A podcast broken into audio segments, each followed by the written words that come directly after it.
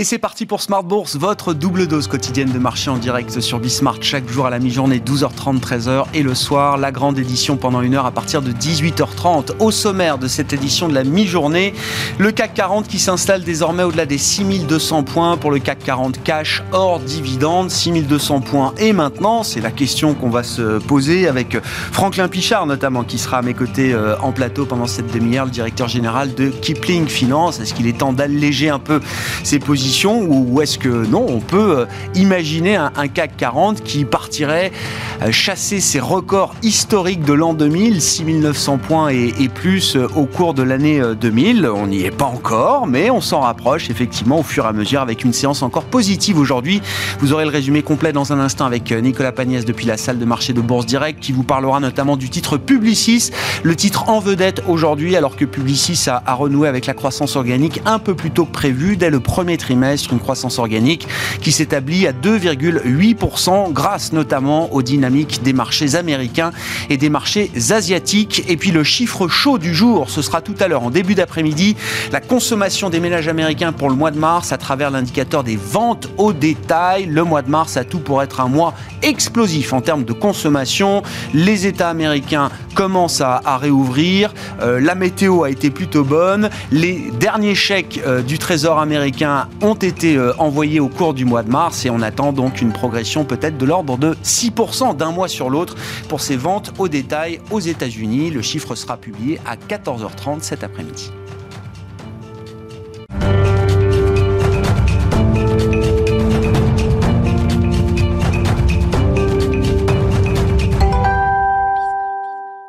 Tendance, mon ami, en fil rouge tout au long de la journée sur Bismart, c'est avec Nicolas Pagnès depuis la salle de marché de Bourse Direct. La tendance est en légère hausse à la Bourse de Paris à la mi-journée euh, au sein d'une séance marquée par de nombreuses statistiques attendues mais aussi par une saison des résultats qui bat son plein.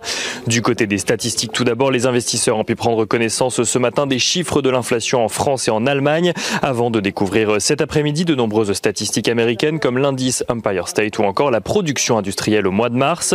En France, donc, l'inflation ressort en progression de 1,1% sur un an donc au mois de mars après une hausse de 0,6 en février.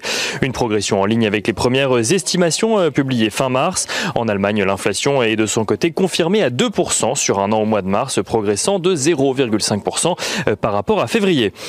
Au-delà des statistiques, l'attention des investisseurs est tournée ce matin sur les résultats d'entreprises déjà publiés et à venir. Aux États-Unis, tout d'abord, la saison des résultats a débuté hier avec la publication des résultats trimestriels de trois grandes banques.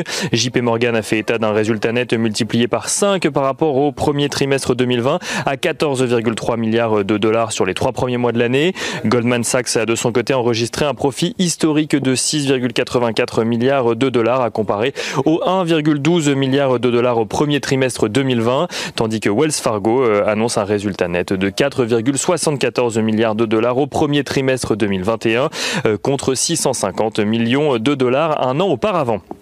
À la suite de ces premiers résultats sont attendus aujourd'hui euh, ceux de Citigroup, de BlackRock, de Bank of America ou encore de United Health aux États-Unis.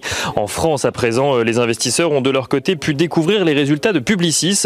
Le numéro 2 mondial de la publicité affiche une hausse de 2,8% de son revenu net au premier trimestre 2021, tout en rappelant que cette progression était analysée en prenant en compte l'environnement difficile dans lequel l'entreprise se trouve toujours. Pour le trimestre à venir, Publicis anticipe en revanche une progression organique comprise entre 8 et 10% euh, Publicis qui prend d'ailleurs euh, la tête du CAC 40 euh, à la mi-journée, gagnant plus de 3,5% Les investisseurs parisiens qui devront en revanche attendre ce soir pour découvrir les résultats de L'Oréal cette fois-ci ou encore de la Française des Jeux. Cela n'empêche pas d'autres actualités sur les valeurs entre-temps. On note par exemple qu'à la suite d'une première offre jugée insuffisante par la banque italienne Créval, Crédit Agricole remonte son offre de 10,50 euros par action à 12,20 euros par action, valorisant l'entreprise aux alentours de 850 millions d'euros. Euh, Crédit Agricole qui avait fait part fin mars de son intention de racheter la banque italienne et dont l'offre tient jusqu'au 21 avril. Notons également qu'au terme de sa première journée de cotation euh, hier, le titre Coinbase gagnait donc hier soir 31% de sa valeur, euh, ce qui valorise donc à un peu plus de 328 dollars, un niveau qui valorise l'entreprise à 85 milliards de dollars. Rappelons que Coinbase a fait donc ses premiers pas en bourse hier sur le Nasdaq à 250 dollars par action, ce qui lui donnait lors des tout premiers instants de cotation une valorisation de 65 milliards de dollars. Au-delà de l'actualité des valeurs, on note sur le front sanitaire que le Centre américain de contrôle pour la prévention des maladies maintient pour le moment sa demande de mettre en pause le vaccin développé par Johnson Johnson sur le territoire américain, le temps euh, d'évaluer les risques de thrombose apparus euh, chez certains patients. Tandis que sur le front monétaire, on rappelle que Jérôme Powell, euh, qui s'exprimait hier soir devant l'Economic Club de Washington, a rappelé que la réserve fédérale continuera à soutenir l'économie et que la réduction du montant de ses rachats d'actifs interviendra bien avant que la Fed n'envisage de relever ses taux directeurs. Une annonce qui peut euh, d'ailleurs venir expliquer en partie euh, le recul du rendement à 10 ans américain qui est aux alentours des 1,61% à la mi-journée. Nicolas Pagnès en fil rouge avec nous tout au long de la journée depuis la salle de marché de Bourse Direct.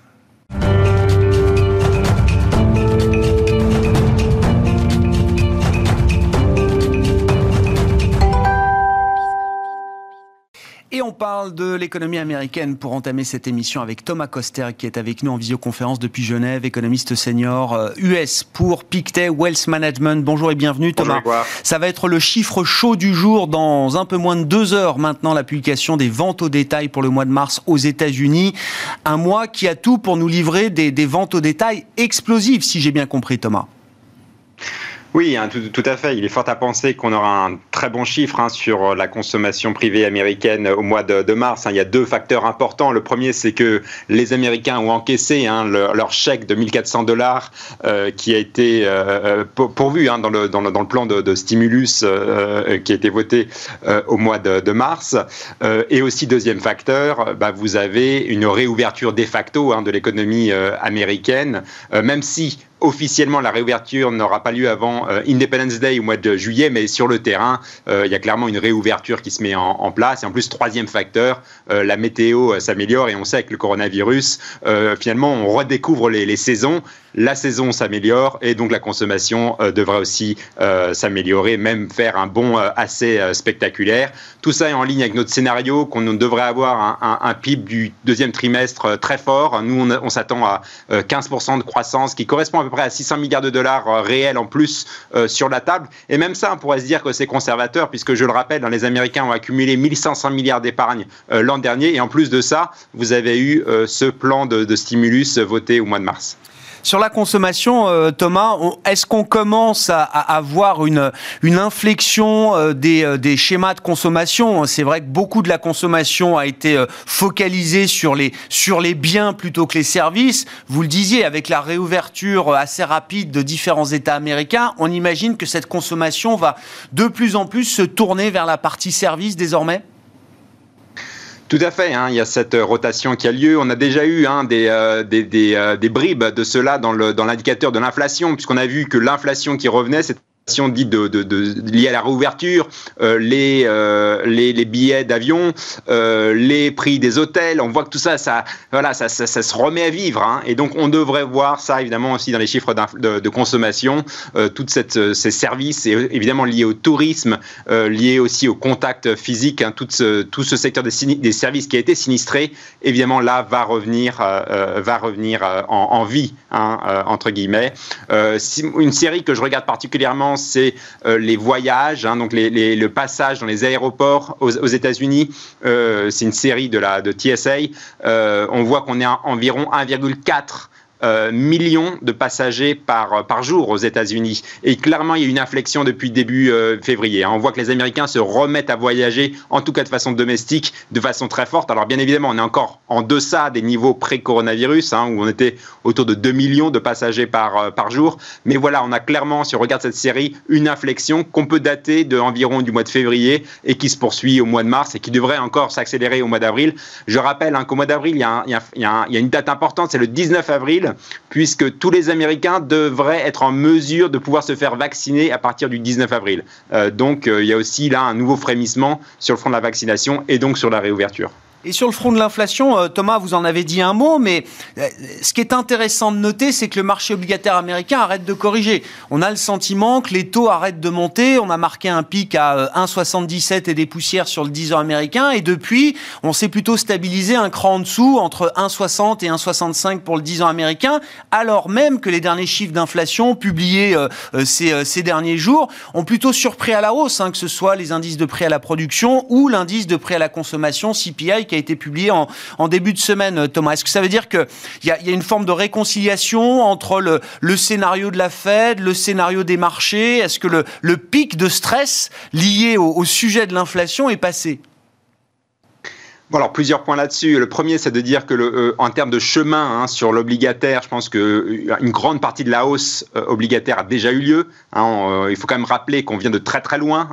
L'an dernier, en termes de, taux obligataires, on a déjà beaucoup monté. donc certes, dans notre scénario, on a encore un peu de marge de manœuvre à la hausse, mais ça viendra plus des taux réels que des taux d'inflation. Hein, le marché obligataire price déjà beaucoup d'inflation, et on se rend compte que même, voilà, comme vous l'avez dit, l'inflation des consommateurs un peu surpris à la hausse, mais quelque part, on avait l'impression que le marché obligataire s'attendait encore beaucoup plus d'inflation, et donc quelque part, il y a un peu un réajustement par rapport à la vue sur, euh, sur, l'inflation.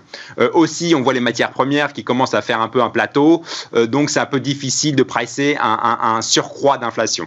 Donc, point important, si hausse des taux longs à venir, ce sera plutôt sur les taux réels et ça pourrait venir potentiellement si on a une surprise à la hausse sur, la, sur la croissance à très court terme. Sur la Fed, euh, sur la Fed, on a aussi un peu un status quo. Euh, le marché est déjà très agressif, price euh, des hausses de taux d'ici décembre 2022, alors que la Fed passe son temps à nous dire qu'elle sera patiente et qu'elle attendra que le marché du travail soit complètement revenu à son niveau pré-coronavirus euh, avant de monter les taux. Euh, donc il y a un peu encore une dissonance euh, entre le marché monétaire qui price donc décembre 2022 pour la hausse de taux et la Fed qui nous dit pas avant 2024 potentiellement. encore une fois, là, je pense qu'il n'y a, pas beaucoup de marge de manœuvre. Ça sera assez difficile de pricer des, des hausses de taux de la Fed avant cela.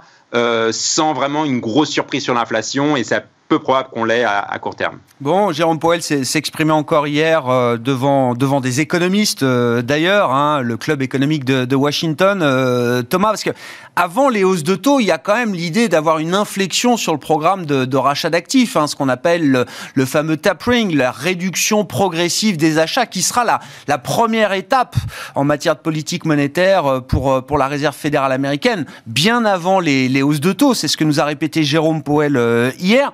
Est-ce qu'on arrive, est-ce que vous avez une idée de, quand ce point d'inflexion pourrait euh, intervenir euh, Est-ce que c'est cette année, fin d'année Est-ce que ça peut être beaucoup plus tard encore?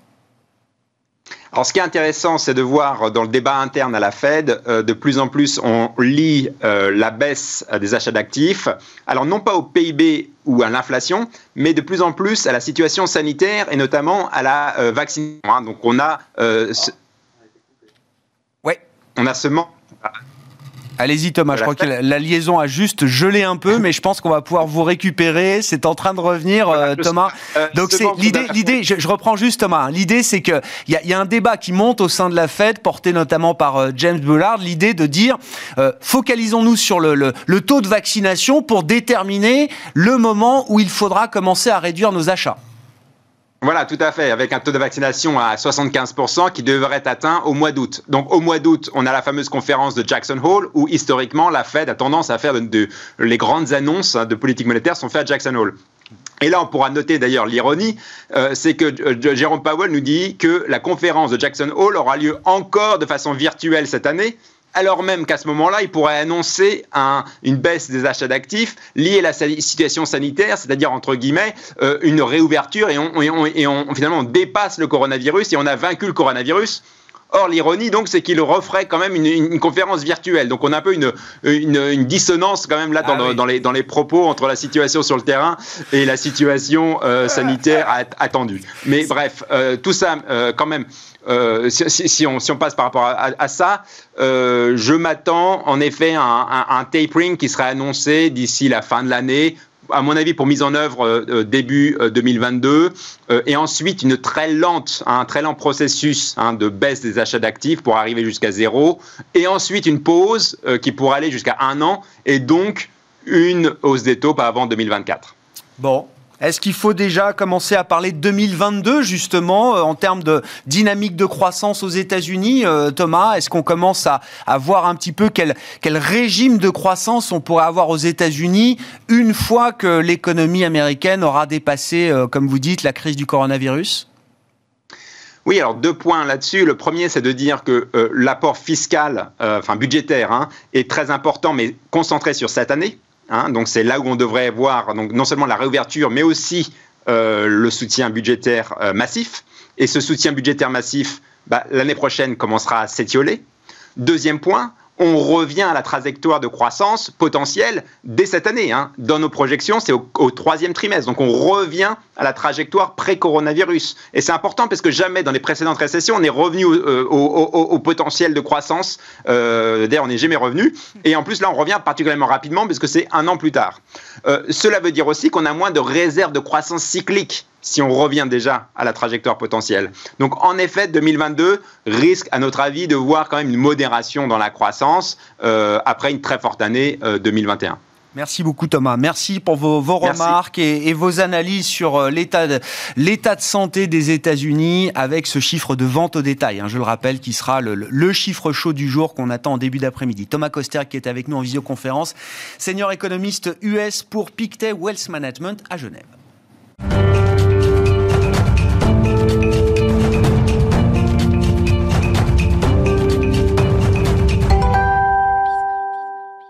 Et tout ça nous amène à parler de nos marchés boursiers en Europe et à Paris notamment, avec Franklin Pichard, directeur général de Kipling Finance, qui est à mes côtés en plateau. Bonjour Franklin. Bonjour Grégoire. Bienvenue, merci beaucoup d'être là. Bon, la, la, la big picture du, du jour, c'est évidemment le CAC 40 hors dividende qui s'installe au-delà des 6200 points, des niveaux qu'on n'avait plus vus depuis alors l'an 2000. Il faut remonter à l'an 2000 pour euh, parler de records historiques sur le CAC 40 euh, hors dividende.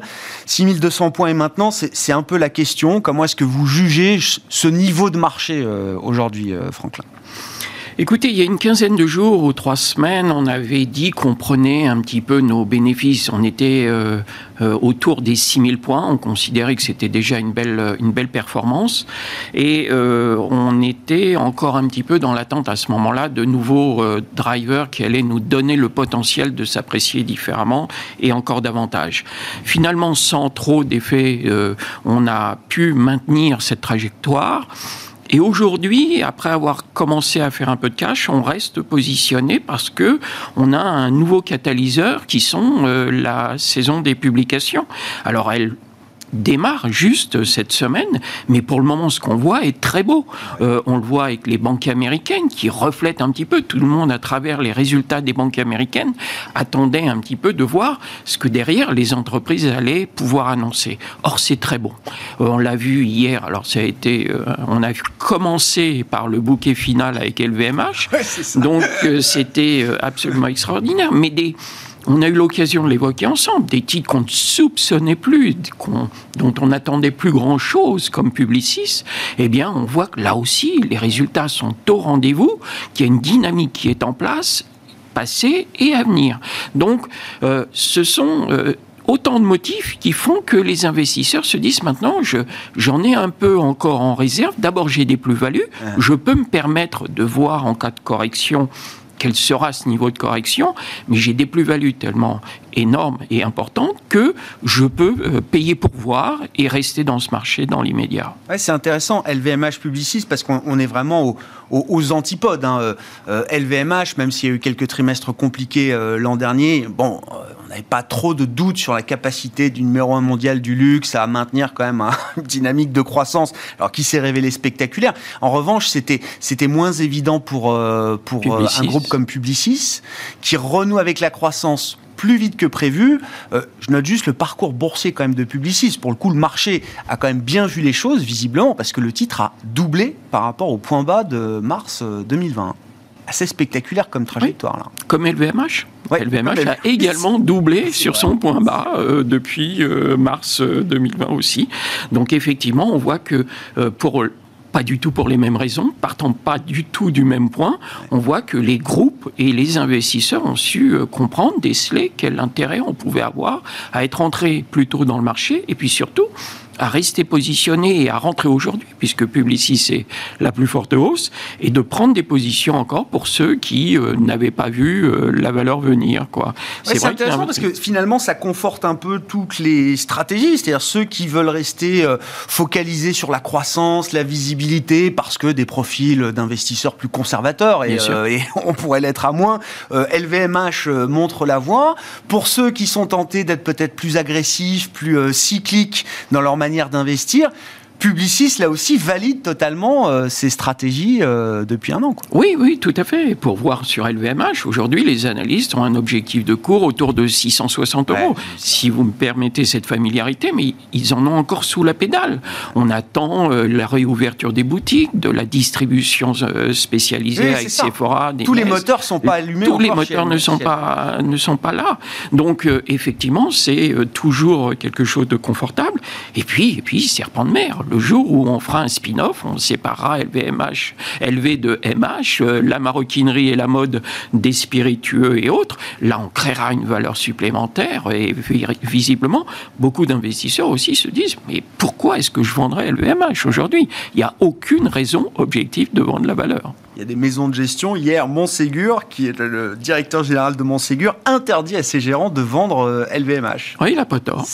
Il a raison. Et, oui, c'est cette idée d'extraire de, encore un peu plus de valeur en, en en séparant des divisions de LVMH, oui, c'est une vraie idée qui est dans le marché euh, quelque part, toujours. Euh, c'est toujours présent. ça peut être un joker euh, à, la, main de, Bernard Arnault qui, à un moment ou un autre, pourrait décider de faire. Et puis, ça, il peut y avoir l'insistance aussi des analystes qui aimeraient avoir un groupe avec des pure players de chaque côté et faire ressortir une décote un peu récurrente d'une holding cotée avec toutes sortes de métiers entre la joaillerie la mode, le cognac, etc. etc. Bon, LVMH, plus haut historique, euh, plus de 300 milliards d'euros de capitalisation boursière. Je crois que ça les met dans le top 10 mondial quand même des capitalisations boursières, ou dans le top 20 je crois, donc, euh, et numéro 1 en Europe. De ce point de vue-là, euh, en termes d'idées d'investissement, justement, 6200 points et maintenant, c'est la suite de la question, c'est-à-dire que voilà, LVMH ça a payé, Publicis ça a payé, alors on peut très bien continuer avec l'un ou l'autre, mais est-ce qu'on a d'autres idées peut-être qui ont moins payés jusqu'à présent, qui euh, sont valables également pour euh, la suite, dans cette idée quand même de réouverture des économies, et à commencer par les économies européennes, qui restent pour l'instant sous contrainte plus qu'aux États-Unis notamment. Oui, euh, c'est ce qu'on disait à l'instant. Euh, il y a ceux qui nous écoutent, qui nous regardent et euh, qui se disent bah, Moi, j'ai pas profité mm. du doublement sur, sur Publicis, par exemple.